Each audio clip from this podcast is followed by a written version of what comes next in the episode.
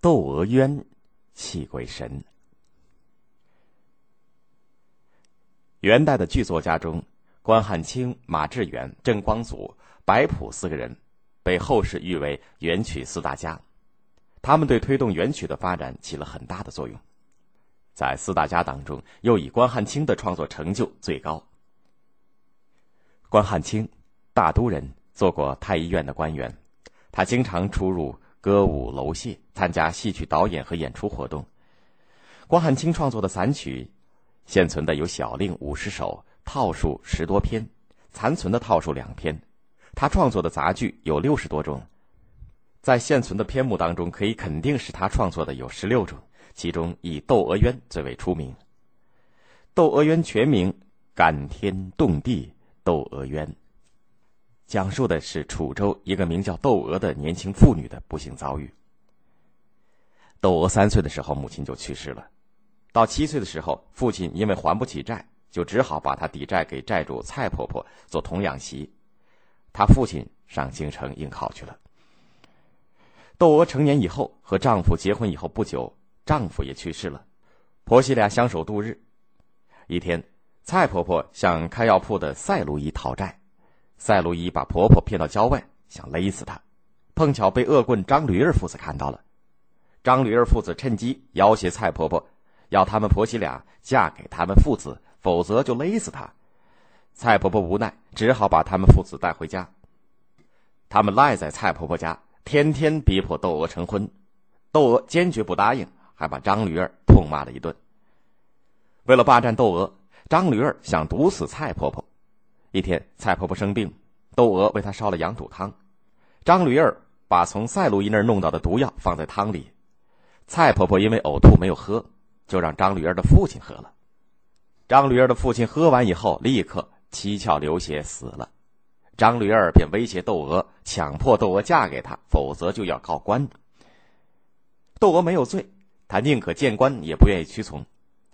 谁知太守陶务是个昏官，根本就不听窦娥的申辩。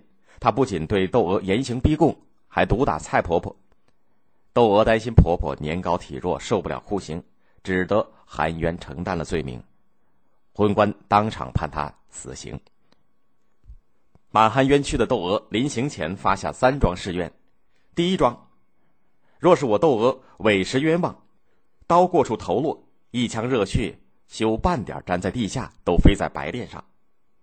第二桩，如今是三伏天到，若窦娥委实冤枉，身死之后，天降三尺瑞雪，遮掩了窦娥尸首。第三桩，我窦娥死的委实冤枉，从今以后，这楚州抗旱三年。结果行刑以后，白雪飞炼，六月落雪，当场应验。此后，楚州也真的三年没下一滴雨。